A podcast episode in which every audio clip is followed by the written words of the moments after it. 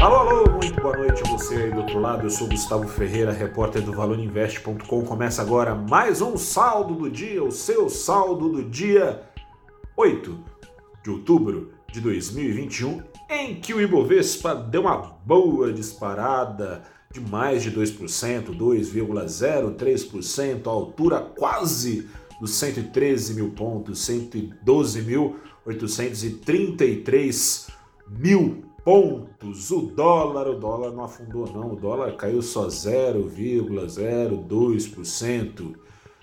A faixa dos R$ 5,51 centavos. Na semana, porque saldo do dia quando é sexta-feira é saldo da semana também, na semana o índice um pouquinho e muito menos pior do que quando começou o dia, apontava para baixo o acumulado da semana no fechamento, Ibovespa em 0,06% só, apontava em mais de 2% quando começou o dia. O dólar, por sua vez, subiu no acumulado da semana 2,73%, o que oferece ao Ibovespa em dólares um saldo bem diferente do que em reais. Em dólares, o principal índice da Bolsa do Brasil tomou uma pancada de 2,72%. É muita, muita poeira sendo comida pela Bolsa Brasileira, tem sido assim desde junho já. Essa semana isso se acentuou. Ah, Para você ter ideia, as bolsas emergentes representadas pelo MSI Emerging Markets um ETF, um índice que representa a média das bolsas emergentes negociado em Nova York, que na semana subiu quase 1%, pouco menos do que subiu o índice Dow Jones, que assim como o Ibovespa, dedica a maior parte das suas fatias à chamada velha economia, bancos, exploradoras de commodity, empresa de energia, coisa e tal.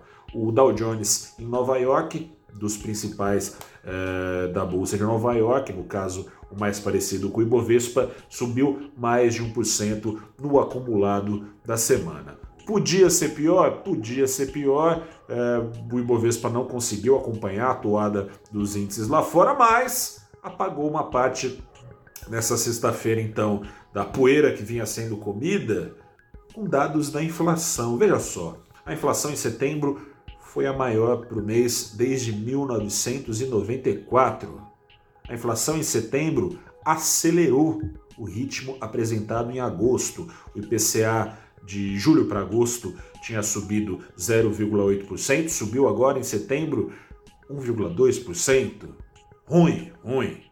Mas o mercado gostou, o mercado vive de expectativas quebradas ou expectativas confirmadas, foi quebrada no caso uma expectativa ainda pior do mercado para a inflação. Com isso, a expectativa de que, for, que seria necessário para o Banco Central acelerar ainda mais o passo que já é de alta da Selic, essa expectativa saiu da frente, juros futuros afundaram com bastante força nessa sexta-feira, uma gangorra perfeita com o principal índice acionário da Bolsa Brasileira. Por quê? Por que a Bolsa Brasileira está apanhando, comendo poeira das principais?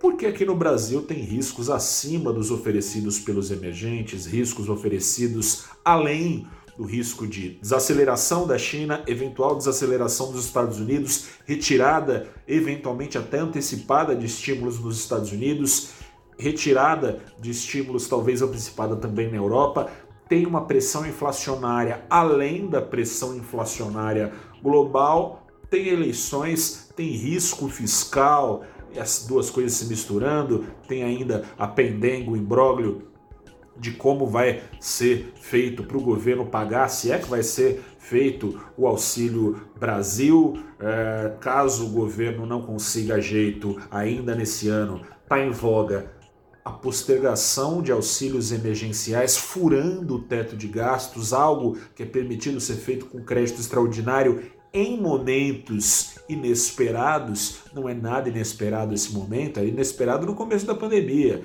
Dois anos depois já não é tanto assim. É muito em função uh, da promessa, para atender a promessa do presidente Jair Bolsonaro de continuar transferindo renda para que ele não perca popularidade. No meio dessa pendenga, não tem como, não tem milagre que faça a Bolsa Brasileira não continuar ou agravar o desconto que já foi dado ao longo da pandemia em relação às bolsas internacionais. Eu sou Gustavo Ferreira, repórter do valorinvest.com. Fico por aqui. Desejo um bom feriado. Na segunda-feira você fica com a Natália Largue, minha colega de Valor Invest.